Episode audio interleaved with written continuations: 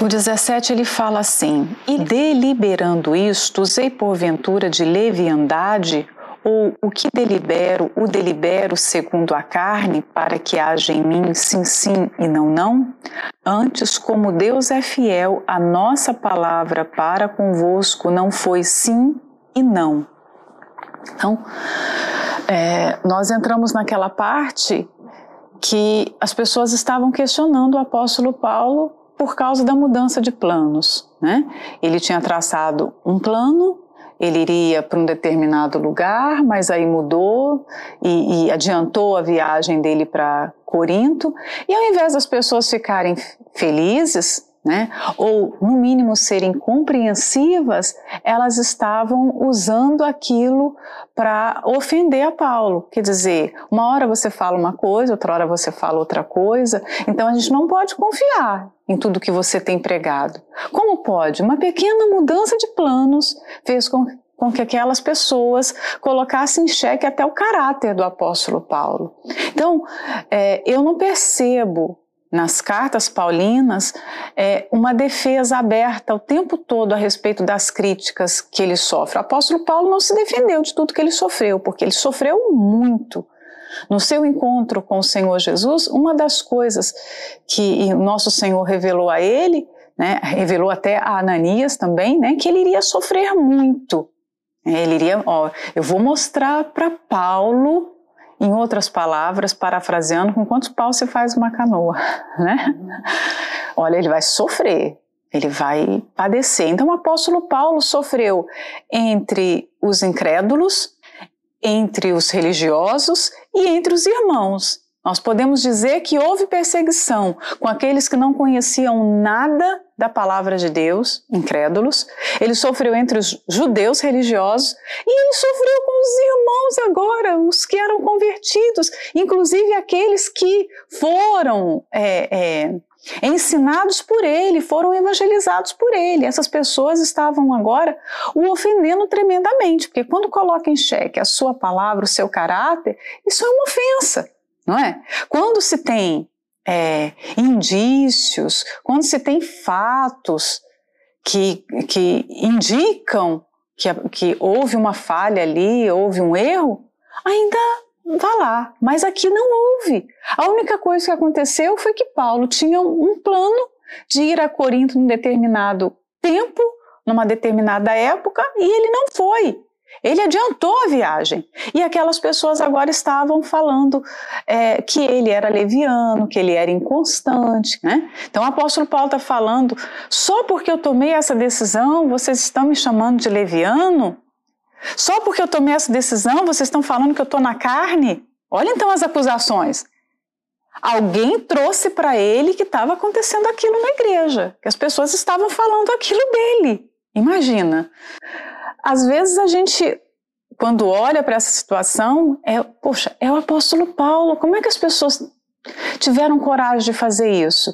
Mas hoje nós vemos isso o tempo todo acontecer.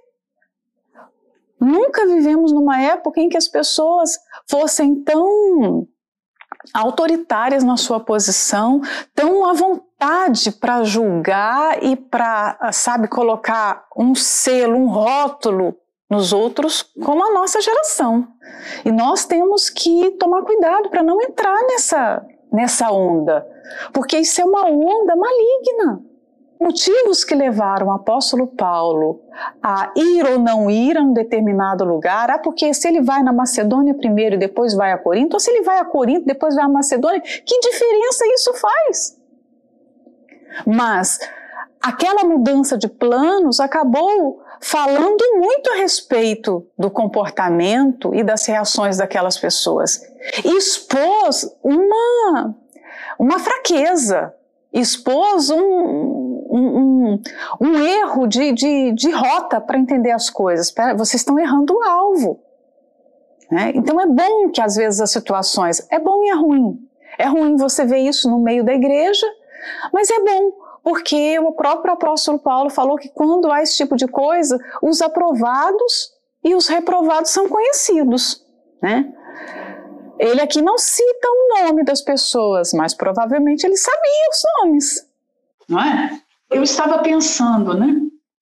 Às vezes é tão difícil para a gente resolver algum problema pessoalmente, olho no olho. Imagina resolver um problema por carta, não é? Que difícil! Ele não cita aqui claramente o nome das pessoas que estão falando isso dele, mas ele coloca na carta. E esse problema, é, depois de dois mil anos, nos ajuda a ver as nossas, as nossas situações, as nossas mazelas hoje no nosso meio, que a gente vive isso. Não é por causa de uma viagem que você escuta pessoas falando mal, mas às vezes é por motivos menores. Né? E, e, e muitas, o pastor, o obreiro, muitas pessoas que estão, de repente, numa posição que é, se destaca mais, elas se tornam como que um, um alvo. Chegou um ponto que qualquer coisa que é feito está errado. Né? É, se você for para a direita, está errado. Se você for para a esquerda, está errado. Se você for para frente, está errado. Vai ter sempre alguém que vai falar que está errado, que vai criticar. Então, nós precisamos, assim como o apóstolo Paulo, ser firme nas nossas decisões. Nós não podemos ser guiados também pelas críticas. Muitas vezes a gente muda de posição porque alguém fala alguma coisa. E se nós formos fazer isso no momento atual, a gente vai perder o foco da vontade de Deus. Porque aí são os nossos perseguidores, são os nossos críticos que vão determinar o rumo da obra de Deus. E não pode ser assim. O apóstolo Paulo estava firme. Eu vou ou eu não vou, é o Espírito Santo que vai dizer, não são vocês, não são as críticas de vocês. Nós não podemos ter medo. Nós vivemos um tempo que se a gente parar para ler crítica ou para ouvir crítica, a gente não vai fazer nada. Nós vamos ter medo, nós vamos nos acovardar e nós vamos deixar de fazer aquilo que o Espírito Santo quer que seja feito. Então é preciso uma firmeza. É preciso saber realmente o que o Espírito Santo quer. Uma das coisas que o Senhor Jesus disse acerca de João Batista que me chama muita atenção foi quando João mandou seus discípulos ir até o Senhor Jesus perguntar, né? é, se era ele mesmo. E o Senhor Jesus, depois que mostra para a multidão, aqueles homens, a multidão curada, liberta, tudo que estava acontecendo, ele se volta para os seus discípulos e fala de João Batista. E ele fala que João não é um caniço balançado pelo vento. O que, que isso significa? Quando a gente vê as canas, caniço é uma cana. Quando você vê uma plantação de cana, não sei se vocês já tiveram privilégio de ver isso. No Brasil, a gente tem muitas, né? Plantações assim. E quando dá um vendaval, as canas balançam de acordo com o vento. Elas se dobram para um lado, elas se dobram para o outro, elas se dobram para frente, para trás, ou algumas até se quebram. Mas o Senhor Jesus disse que João não era assim. Ele não era um homem que se rendia às pressões. Tanto não era que ele foi capaz de repreender Herodes. Aquilo iria custar a sua vida, mas ele foi lá e fez o que precisava ser feito. Então, nós estamos num momento que as pessoas estão vivendo extremamente influenciadas. E as redes sociais estão tendo um papel muito importante nisso. Porque ali é, é um ambiente cheio de pessoas plenas de razão, não é? De razões, de opiniões. E elas querem impor isso para as demais. Então, nós não podemos nos deixar ser manipuladas por isso. Então, o Senhor Jesus disse: Olha, vocês pensam que João, João é um homem que se dobra fácil para qualquer coisa? Ele não é influenciado. E João, para viver nesse, dentro desse perfil, nessa firmeza, ele tomou uma decisão ele foi viver no deserto, longe de tudo. Então tem um preço para você ser firme, assim como o apóstolo Paulo, como João Batista, tem um preço. Você vai ter que abrir mão de ouvir certas coisas. Você não pode deixar seu ouvido ser um pinico. Você não pode deixar o seu ouvido ficar ali servindo de latrina para entrar tudo.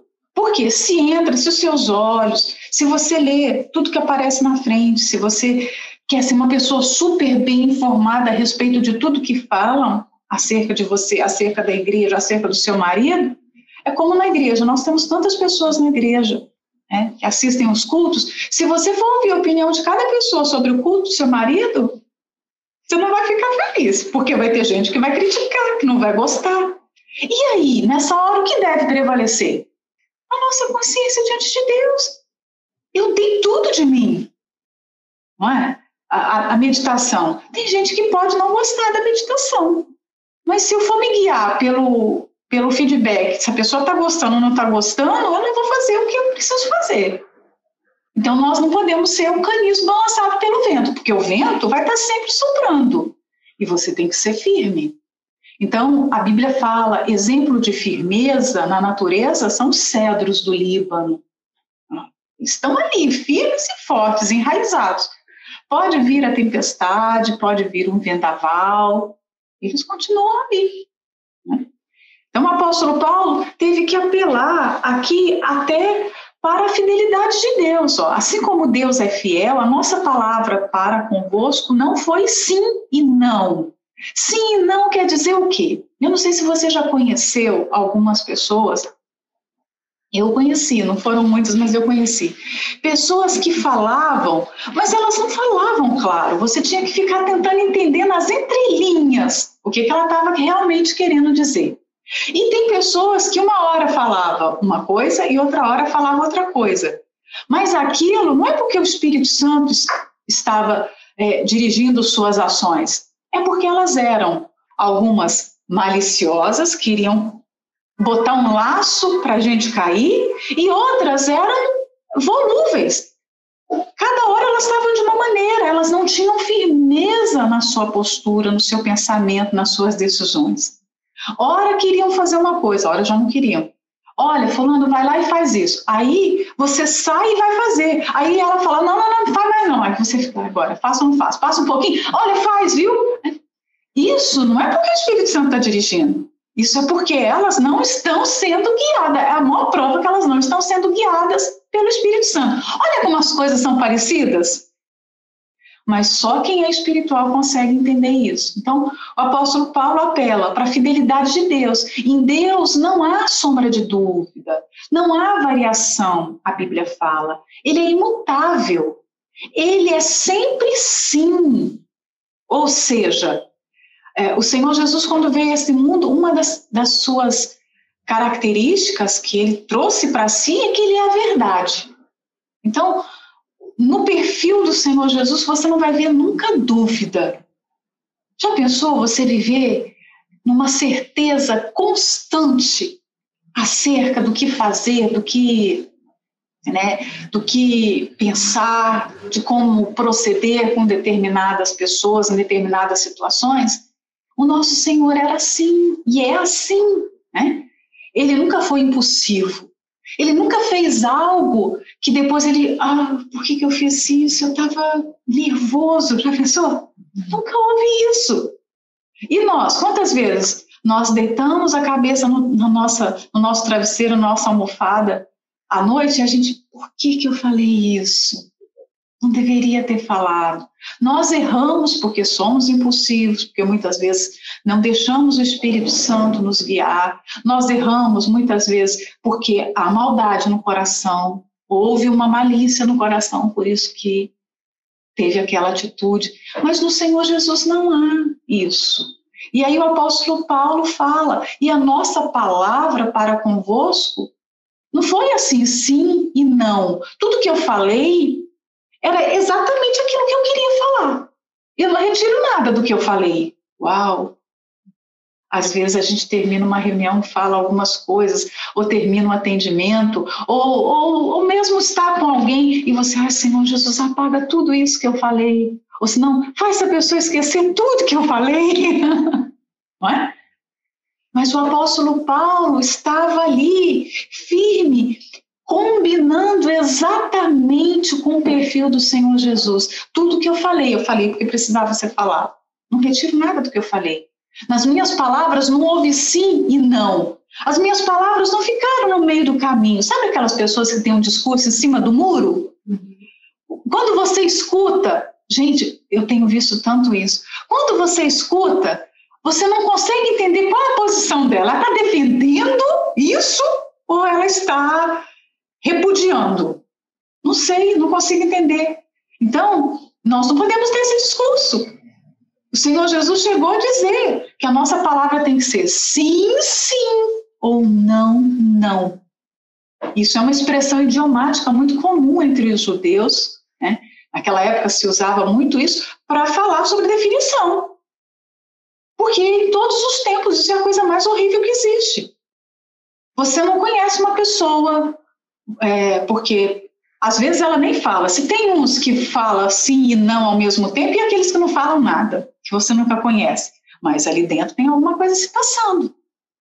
Então, essa transparência, essa sinceridade do apóstolo Paulo em expor, olha, isso que eu coloquei é isso mesmo, é isso que eu penso, é isso que tinha que ter sido dito para vocês, o que eu fiz é isso que tinha que ter sido feito. Então, nós temos que ter esse mesmo perfil. Como é que a gente vai ter?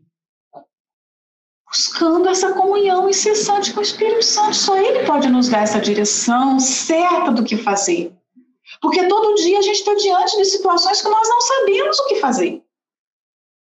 E como eu disse na, na meditação passada, eu estava dando aquele exemplo, é, nós estamos fazendo a obra de Deus, a gente não pode sair fazendo do nosso jeito. Eu não posso sair fazendo, eu acho que tem que ser assim, eu acho que tem que ser assado. Se a gente não pode construir na nossa casa um cômodo sem alguém validar que pode, quanto mais na obra do nosso Deus, na igreja do nosso Senhor Jesus. Quanto mais lidando com almas. A gente precisa saber o que falar, o que fazer, ser guiado pelo Espírito Santo. No princípio dessa carta, como de outras cartas, como Colossenses, o apóstolo Paulo fala que ele era apóstolo segundo a vontade de Deus. Eu não estou aqui por iniciativa própria, eu estou aqui porque Deus me chamou, me escolheu, Ele me colocou aqui. Então, quando a gente tem essa certeza que é a vontade de Deus, é a vontade de Deus assim, todos os dias. Qual é a vontade de Deus hoje para nós? Em tudo que a gente vai fazer. Quais as atividades que você tem para fazer hoje, que você vai ter para fazer durante essa semana que está iniciando? Só o Espírito Santo pode mostrar, só ele pode revelar. Mas para a gente conhecer essa vontade, nós temos que ter intimidade. A, a comunhão com Deus que traz esse conhecimento, essa certeza. Então, em nenhum momento o Senhor Jesus, quando veio a esse mundo, fez alguma coisa que fosse motivo de arrependimento ou que contribuísse para o mal de alguém. Olha, isso que eu fiz, poxa, atrapalhou essa pessoa, não. E o apóstolo Paulo, olha, quando eu estava convosco, a minha palavra também foi uma palavra só. Eu não fiquei sim e não. Vamos olhar para nós e vemos se às vezes não tem o sim e não. A, na mesma pessoa está habitando o sim e o não. A, a pessoa às vezes é dúbia no seu comportamento, é dúbia nas suas palavras, ou seja, ela tem uma dissimulação de, de caráter. Quando ela está com determinadas pessoas, ela fala até dos assuntos que aquela pessoa gosta de ouvir. Quando ela está com outras pessoas, ela já muda completamente. Ela já. Aí você olha e pensa assim: quem realmente é essa pessoa? Porque com cada um ela age de uma maneira. Com cada pessoa ela tem um perfil. Quem realmente é essa pessoa? É terrível você estar diante de alguém que você não conhece. Então, o apóstolo Paulo tem essa característica, né, muito transparente. É, quando nós, eu coloquei essa pergunta aqui diante desses versículos, quando nós mudamos a nossa palavra ou os nossos planos, por qual motivo nós mudamos? Foi porque o Espírito Santo deu uma outra direção, o Espírito Santo está te guiando ou você está mudando por um capricho, ou você está mudando porque você é impulsiva, inconstante. Ora você quer uma coisa, ora você já não quer mais aquilo. O apóstolo Paulo mudou. Sim, ele mudou. Mas ele mudou porque o Espírito Santo quis que mudasse. Então fica essa pergunta para a gente. Quando nós mudamos, nós mudamos por quê? Eu fiz essa pergunta para mim diante disso. Porque nós temos que nos avaliar. Isso é um autoconhecimento que nós precisamos acerca de nós mesmos. Eu sei que você muda, Não é? Porque eu também mudo. E aí vem a pergunta: por que nós mudamos? Nós somos precipitados naquilo que falamos?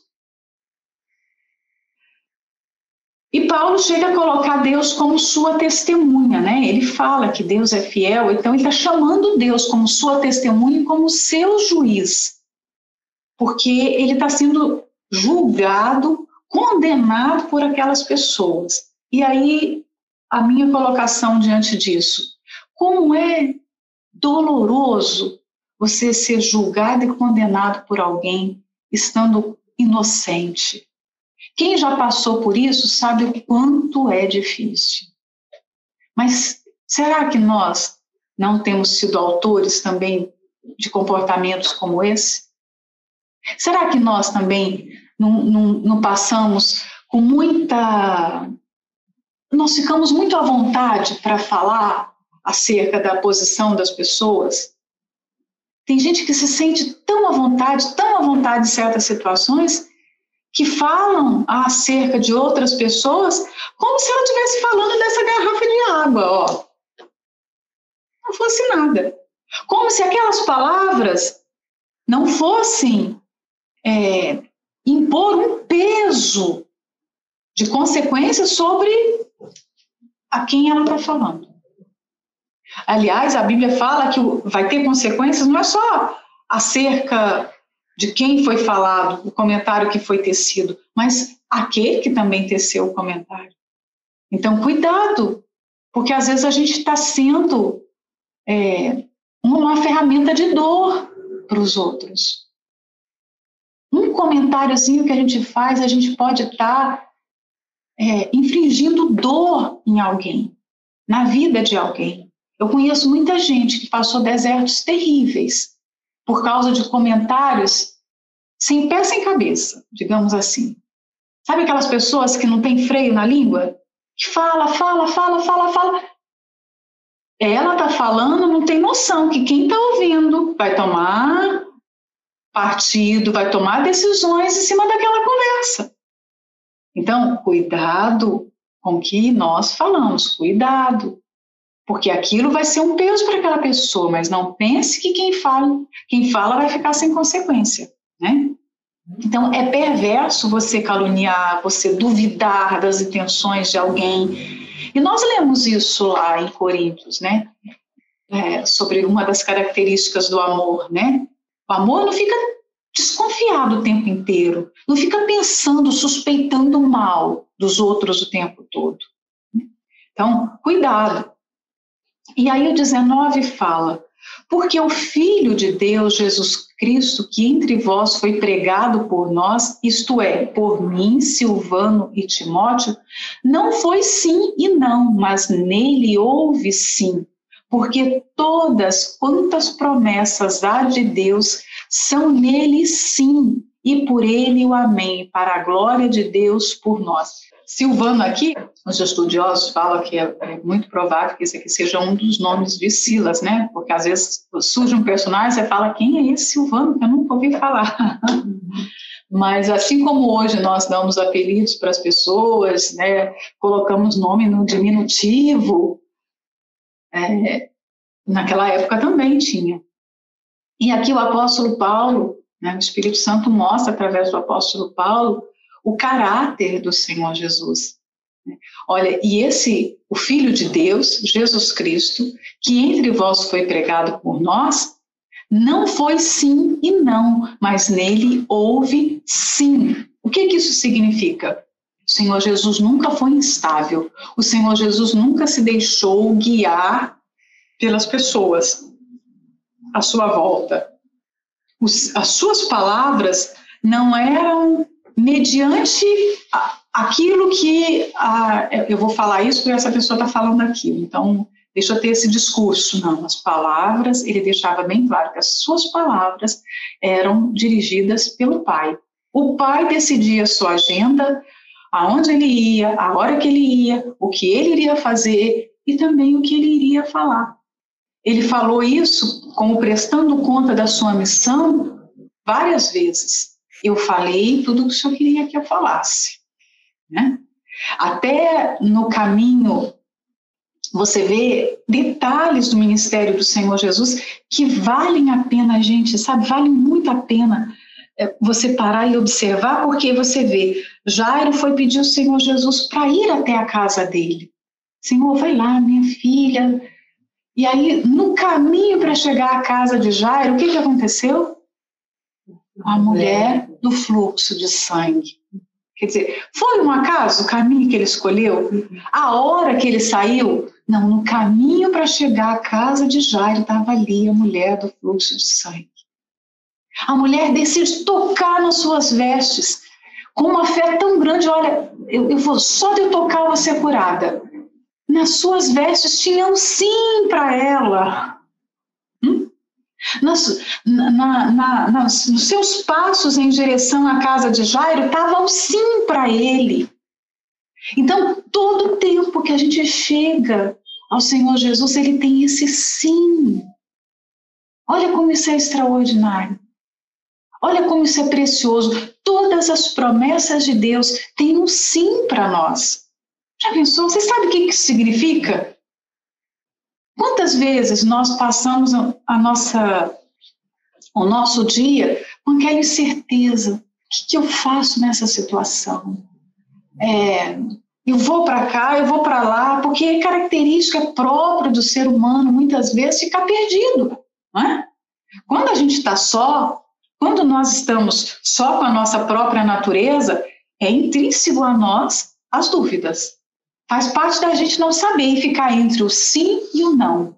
Mas quando nós estamos cheios do Espírito Santo, não há a menor dúvida. Porque com o Espírito Santo, a gente vai ter esse mesmo perfil do Senhor Jesus. O sim. Você sabe o que fazer. Por que, que muitas vezes nós nos entristecemos com pessoas que, ah, eu quero fazer a obra de Deus no altar. Aí você atende, você conversa, você pergunta, e a pessoa, não, é isso que eu quero, a minha vida é do Senhor Jesus, eu vou viver para Ele, é isso que eu quero. Aquela decisão permanece por um ano, dois anos, três anos. Daqui a pouco aquela pessoa, não, não era bem isso que eu queria. Então ela estava sendo, a sua decisão estava sendo pautada em cima de quê? Que certeza era essa?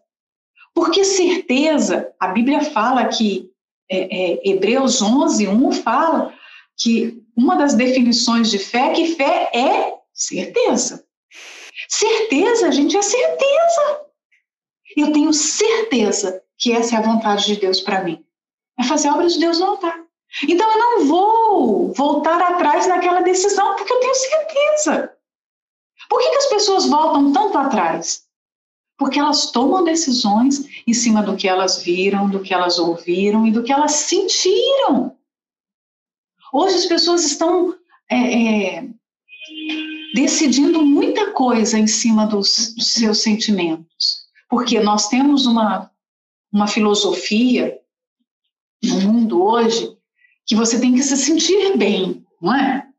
Você pode fazer qualquer coisa para se sentir bem a, o culto, a autoestima hoje é tão grande que para você se sentir bem, se for preciso largar a sua família, largar os seus filhos, larga. Você tem que ser feliz, tem que se sentir bem com você mesmo. Né? Então as pessoas estão atrás de se sentir bem aí fora, mas na igreja também. Então, se tomar uma decisão agora, ah, estão me perguntando o que é que eu quero. Ai, para me sentir bem, para estar bem com essa pessoa, eu quero fazer a obra de Deus no altar.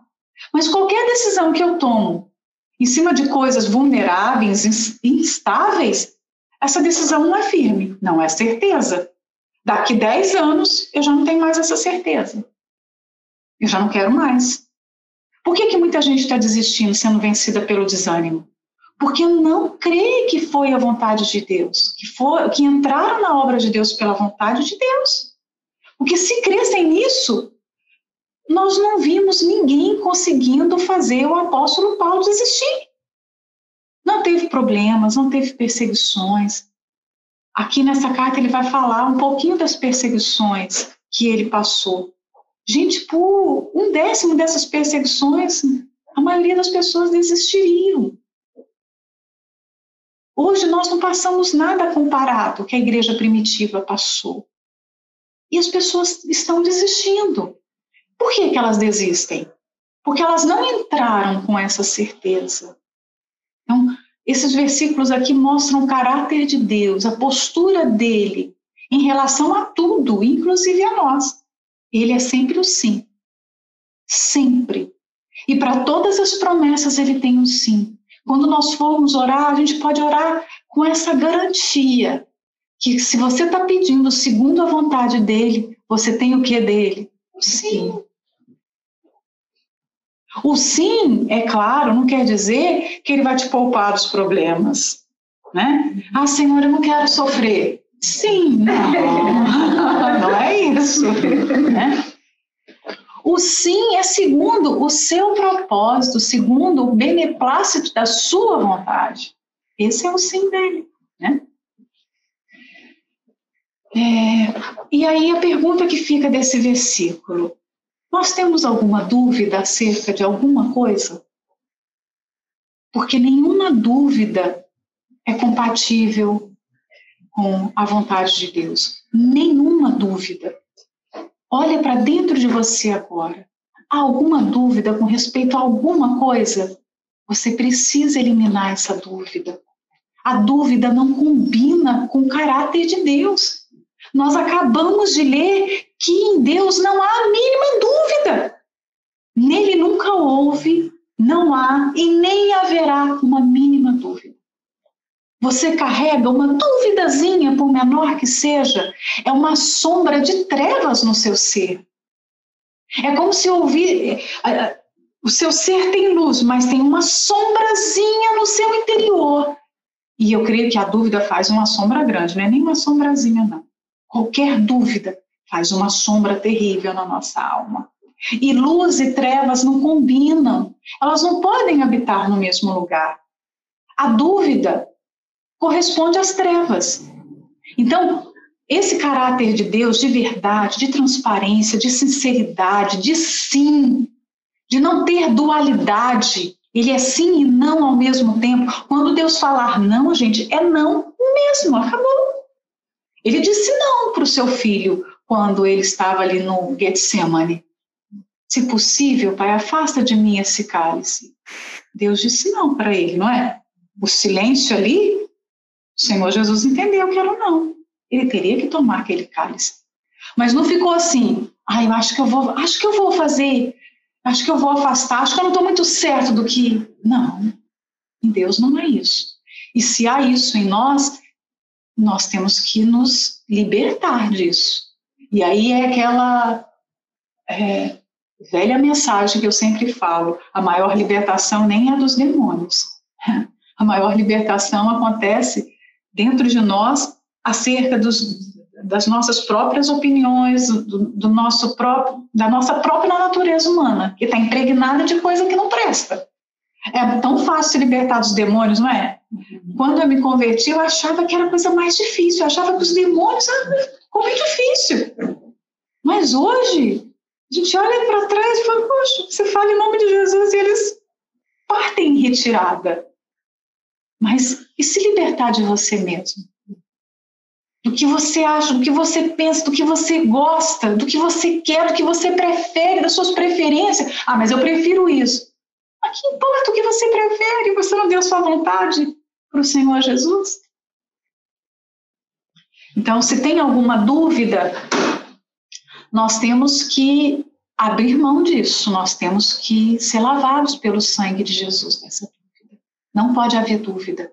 Dúvida se o meu casamento foi da vontade de Deus, dúvida se eu estou na obra porque foi a vontade de Deus, dúvida, dúvida, a gente carrega dúvidas. Às vezes é uma dúvida simples, mas às vezes é uma dúvida enorme. Será que eu sou batizada com o Espírito Santo?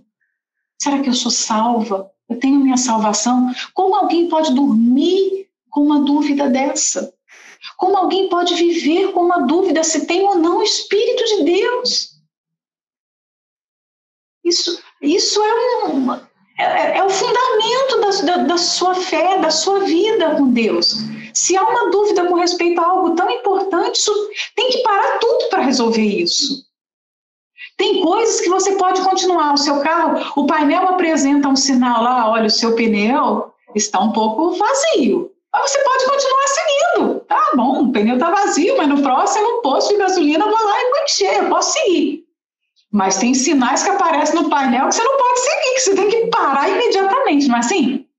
Esse é um tipo de dúvida que você tem que parar tudo. Peraí, será, será que eu sou batizada com o Espírito Santo? Será que eu sou liberta? Não, você não pode conviver com uma dúvida dessa. E olha, todas as vezes que Deus expõe os nossos erros, as nossas fraquezas, ou quando Ele traz à tona o que está dentro de nós, não é para nos humilhar, é para nos tratar. Não é motivo de tristeza para a morte, é motivo de tristeza para arrependimento. O homem pode pegar as nossas fraquezas, os nossos erros e nos humilhar, mas Deus jamais vai fazer isso. Ele mostra os nossos erros, ele mostra, expõe todas as nossas fragilidades, as nossas vulnerabilidades, os nossos erros, mas porque ele quer que nós sejamos restaurados. E a única forma de ser restaurado é você tomar conhecimento daquilo. Como você vai se arrepender de algo que você não sabe que está ali dentro de você? Né? E agora eu queria é, falar também a respeito disso. Eu coloquei aqui uma, uma pergunta que é muito pertinente a nós, servos de Deus. Como pode uma pessoa que prega a palavra da verdade, a palavra mais verdadeira que existe no universo, a palavra mais pura, com uma vida insincera? Essa é a palavra mais sincera. Não há ser mais sincero, mais transparente, mais autêntico do que o nosso Deus. E nós pregamos a palavra dele. Como alguém pode pregar essa palavra tendo uma vida de mentira? Como? Como alguém pode pregar a palavra da verdade carregando uma dúvida dentro do seu interior? Carregando um engano, não preciso falar mais nada. Porque é impossível. Não combina. A palavra de Deus não combina com, uma vida errada, com uma vida em pecado. Como alguém tem coragem de abrir a boca para falar dessa palavra estando em pecado? Uma palavra santa de um Deus santo. Não combina. O 21 fala: Mas o que nos confirma convosco em Cristo e o que nos ungiu é Deus, o qual também nos selou e deu o penhor do Espírito em nossos corações. O apóstolo Paulo continua validando né, a sua decisão é, em cima de, uma doutrina aqui é fundamental a fé cristã. É Deus que confirma com o nosso espírito quem nós somos. É Ele que confirma. Isso não é fruto de uma convicção humana. Tem gente que fica falando para si mesmo as coisas. É, existem religiões que repetem mantras, que as pessoas ficam falando coisas boas, coisas boas, e eles falam assim: quanto mais você falar essas coisas boas, mais aquilo vai, é, aquilo vai se tornar verdade. Mentira. Nenhuma é, convicção humana é capaz de se tornar igual a uma confirmação de Deus. É Deus, aqui está falando que é Deus que confirma conosco. E tem um outro versículo que fala que é o Espírito Santo que testifica com o nosso espírito que nós somos de Deus. Não é você que fica assim, eu sou de Deus, eu sou de Deus, eu sou de Deus, eu sou de Deus. Aí vem um problema, vem a dúvida, será que eu sou de Deus? Aí depois você fala para você, não, mas eu sou de Deus, eu sou de Deus. Não, não é isso. Você tem uma paz colocada pelo Espírito Santo. Ele confirma que você pertence a Deus. Ele confirma que você está salva. Ele confirma que o seu nome está escrito no livro da vida. Não é você que fica falando para você mesmo: meu nome está no livro da vida. Não. O fato da gente falar isso não altera em nada. Ou você acha que você falar isso vai fazer com que o seu nome seja escrito? Então, é Deus quem confirma, ou seja, a salvação não se trata de uma convicção humana, é uma convicção espiritual. É Deus que coloca essa certeza em nós, que nós fomos escolhidos, eleitos antes da fundação do mundo. Que Deus já nos amava antes dele nos criar. É Ele que coloca isso. Como é que a gente vai entender isso? Você não entende, você vive isso, você desfruta desse privilégio, não é? E aí o apóstolo Paulo fala que é ele que nos ungiu. A unção no, no, no passado era algo extremamente importante. Quem era ungido? Os reis, os profetas e os sacerdotes. Somente essas pessoas. Ninguém mais. E o apóstolo Paulo fala que no caso aqui dele, foi ele que confirmou a salvação. Né? Paulo está falando de si. Foi ele que confirmou a sua salvação, foi ele que o ungiu e foi ele quem o selou e deu o Espírito Santo que é o penhor. Foi Deus que fez tudo isso. Não sou eu que chego e vou, peraí, deixa eu pegar o Espírito Santo para mim. Não, o Espírito Santo é dado. É uma obra de Deus eu me entrego a Ele e Ele faz essa obra em mim.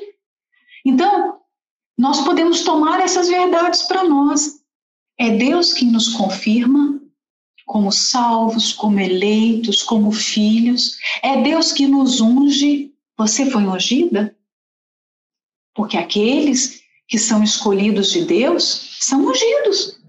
No passado eles eram e Deus continua ungindo hoje. Já pensou? Tem sobre a nossa cabeça uma unção especial vinda do próprio Deus. Assim como o Pai ungiu o Senhor Jesus para começar o seu ministério, ele nos ungiu. Essa unção é a capacitação para fazer a vontade de Deus, para cumprir com a, a, a, obra de Deus. E ele fala, o qual também nos selou e deu o penhor do Espírito Santo em nossos corações. O selo é o sinal, a identificação. No passado, tudo que era selado era algo inviolável, era a marca que aquilo tinha um dono, era uma marca de apropriação. Então, é impossível que Deus é, é, torne alguém seu filho e não faça tudo isso que está escrito. Que ele não unja, que ele não cele com o Espírito Santo e que ele não coloque o Espírito Santo como penhor, como a garantia que ele vai vir buscar. O penhor é isso, é uma garantia, é um documento ratificado. É isso me pertence, isso é meu e vai ser sempre meu para sempre, não importa. É, é, eles, o Senhor Jesus está no céu, nós estamos aqui, mas nós estamos com o selo, a garantia do Espírito Santo. Se nós morremos, o Espírito Santo vai nos levar imediatamente para Ele. Se acontecer o arrebatamento, o Espírito Santo vai nos levar imediatamente para Ele. Nós temos a garantia. Se a gente dorme e não acorda, a gente pode dormir tranquilo. Bom, se eu não acordar, eu vou estar com Jesus. E se eu acordar, o Senhor Jesus vai estar comigo para viver esse dia. É uma certeza muito grande. Então, o apóstolo Paulo mostra essas verdades confirmar, ungir, selar e dar o penhor. É isso que acontece com todos os filhos de Deus. Invoco, porém, a Deus por testemunha sobre a minha alma, que para vos poupar não tenho até agora ido a Corinto. Então o apóstolo Paulo precisa falar: olha, então eu não fui até agora, foi para poupar vocês. Hum? Eu não sei. Por quê? Será que ele estava pronto para dar uma bronca, né? De repente, uma repreensão? Então, poupando você. O que a gente entende aqui, que ele não foi e aquilo foi o melhor, a melhor decisão. Ele estava poupando. Eu me lembro daquele versículo lá de Romanos 8, é, que fala que todas as coisas cooperam, ou dependendo da versão, contribuem para o bem daqueles que amam a Deus. Não está escrito que todas as coisas são boas para aqueles que amam a Deus. Está escrito? Ah, todas as coisas são boas para vocês que amam a Deus. Todas as coisas vão cooperar. Então, nós precisamos de fé para viver essa realidade. As coisas que eu não entendo, as coisas que estão acontecendo que aparentemente são ruins, elas vão ser para o meu bem. O apóstolo Paulo não foi para o bem deles. Olha, foi para poupar vocês. Ele está explicando agora. Eu não fui E isso vai ser bom para vocês. E o 24, para a gente terminar. Não que tenhamos domínio sobre a vossa fé, mas porque somos cooperadores de vosso gozo, porque pela fé estáis de pé. O apóstolo Paulo deixa claro: tudo que eu estou falando aqui, que eu estou ensinando, as minhas visitas às igrejas, não é para controlar as pessoas. Então, com certeza tinha gente que estava falando isso, né? Ah, não, ele é muito chato, ele quer controlar a nossa vida, ele quer saber de tudo. Imagina o apóstolo Paulo perguntando da igreja. Hum? E as pessoas deviam estar assim, mas por que, que ele quer saber de tudo? Né? Então o apóstolo Paulo tem que chegar e falar: olha, eu não estou querendo ser dominador sobre vocês, eu não estou querendo controlar a fé de vocês, né? mas pelo contrário, eu quero ser cooperador da alegria de vocês. Então, até as repreensões, até as broncas que muitas vezes nós tomamos, coisas que a gente não entende, humilhações que a gente passa, tudo visa somar, cooperar para o crescimento da nossa fé. Como pode algo triste somar para a alegria? O apóstolo Paulo está falando aqui que até aquela repreensão era para cooperar com a alegria deles. O motivo dele ir ou dele não ir, iria cooperar com a alegria, iria cooperar para que eles estivessem de pé na fé, porque pela fé estás de pé.